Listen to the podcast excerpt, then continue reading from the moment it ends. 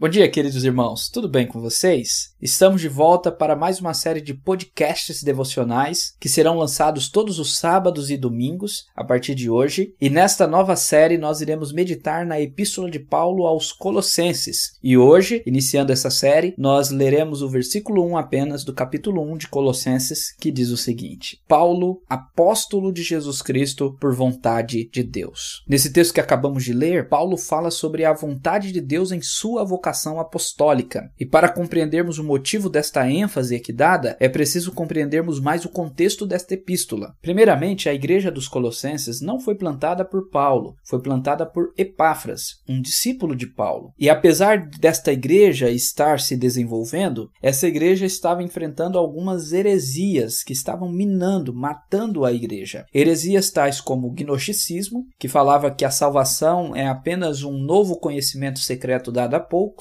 O legalismo, que enfatiza que além de Cristo é necessário obras para a salvação, é preciso do mérito e seguir certos ritos da lei, como a circuncisão. O ascetismo, que fala sobre a salvação através da abstinência de certas coisas carnais e terrenas. E o mundanismo, que diz que pode viver de qualquer forma e não precisa abandonar pecados. Então, após Paulo receber um relatório de Epáfras, Paulo escreve esta carta para destacar a suficiência de Cristo e a sua obra de reconciliação. William Hendrickson conta o contexto da seguinte forma: Um dia, durante a sua primeira prisão em Roma, Paulo recebeu a visita de Epáfras, ministro de Colossenses. Esse informou ao apóstolo sobre as condições da igreja. Em grande parte, o relatório foi favorável: fé, amor, esperança esperança estavam em evidência. O evangelho estava frutificando cada vez mais. Ainda assim, havia um constante perigo de recaírem nos indecorosos hábitos pecaminosos de outrora. Além disso, naquele momento, falsos mestres tentavam iludir a igreja, oferecendo uma solução que não poderia resolver coisa alguma. Tornava-se então necessário escrever uma carta a fim de que a igreja não se apartasse do ensinamento puro e fiel do Senhor Jesus Cristo. Portanto, diante desses falsos mestres que pregavam heresias no seio daquela igreja, é que Paulo fala sobre a vontade de Deus em sua vocação. Pois, diferente dos falsos mestres que se auto-intitulavam apóstolos, pastores e pregadores, Paulo foi chamado pelo Senhor e era apóstolo pela vontade do Senhor, trazendo para nós como hoje é difícil termos esta convicção da vontade do Senhor para a nossa vida, não é? Encontramos em nossa época cristãos vivendo em dois extremos em relação à vontade do Senhor quanto à vocação. Há aqueles que vivem uma falta de propósito, não sabem qual é a vontade de Deus para suas vidas, não conhecem a sua vocação, não compreendem qual é o seu dom e vivem uma vida cristã de maneira vazia e superficial. E outros que têm a compreensão errada da vontade de Deus, tentando fazer aquilo que Deus nunca os comissionou e acabam em ruína pelo alto engano. Mas o que eu quero destacar hoje é que todos nós somos vocacionados pelo Senhor, isto é, chamados para viver para a sua glória,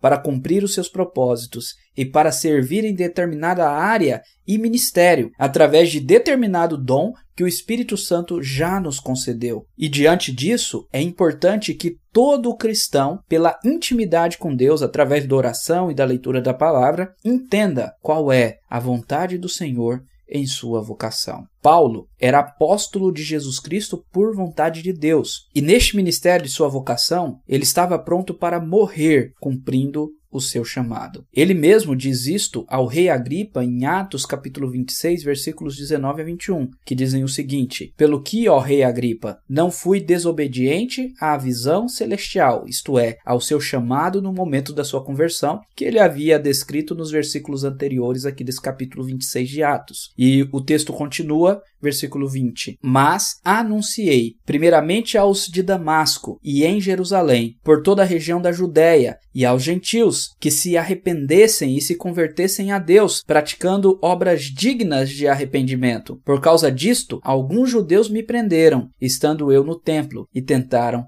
matar-me. Então, neste texto, Paulo nos mostra que ele não foi desobediente nem negligente ao seu chamado, mas anunciou a palavra do Senhor, tanto na Judéia como na Samaria, até os confins da terra. Hoje nós não temos mais o ofício a qual Paulo foi designado. Os apóstolos foram apenas os doze, mais Paulo. Apesar disso, nós temos uma diversidade de outros ministérios que cada um de nós podemos servir. Quando dizemos que todo cristão é vocacionado, ou quando falamos da doutrina do sacerdócio de todos os crentes, estamos dizendo que não só os ordenados, pastores, presbíteros e diáconos têm vocação, mas que todo cristão tem. Portanto, para encerrarmos nossa meditação hoje, quero me dirigir primeiramente a você, querido ouvinte, que já creu em Cristo. Se você é um cristão, significa que você foi chamado para viver para a glória de Deus. Indiscutivelmente você tem uma vocação, um propósito e um dom. Em nome de Jesus, se você ainda não sabe qual é, busque compreender a vontade de Deus para a sua vida. Não seja negligente e nem desobediente ao seu chamado. Sirva ao Senhor de todo o coração. E por fim, quero me dirigir a você, ouvinte, que ainda não creu em Cristo. Qual é o propósito da sua vida? O viver para si mesmo ou apenas o sobreviver é tão angustiante e cheio de desespero? Em nome de Jesus, meu querido ouvinte, arrependa-se hoje de seu pecado e creia em Jesus como seu Senhor e Salvador. E ele não apenas te perdoará de todos os seus pecados, mas te dará um propósito para viver. Que Deus abençoe o seu dia, em nome de Jesus. Amém.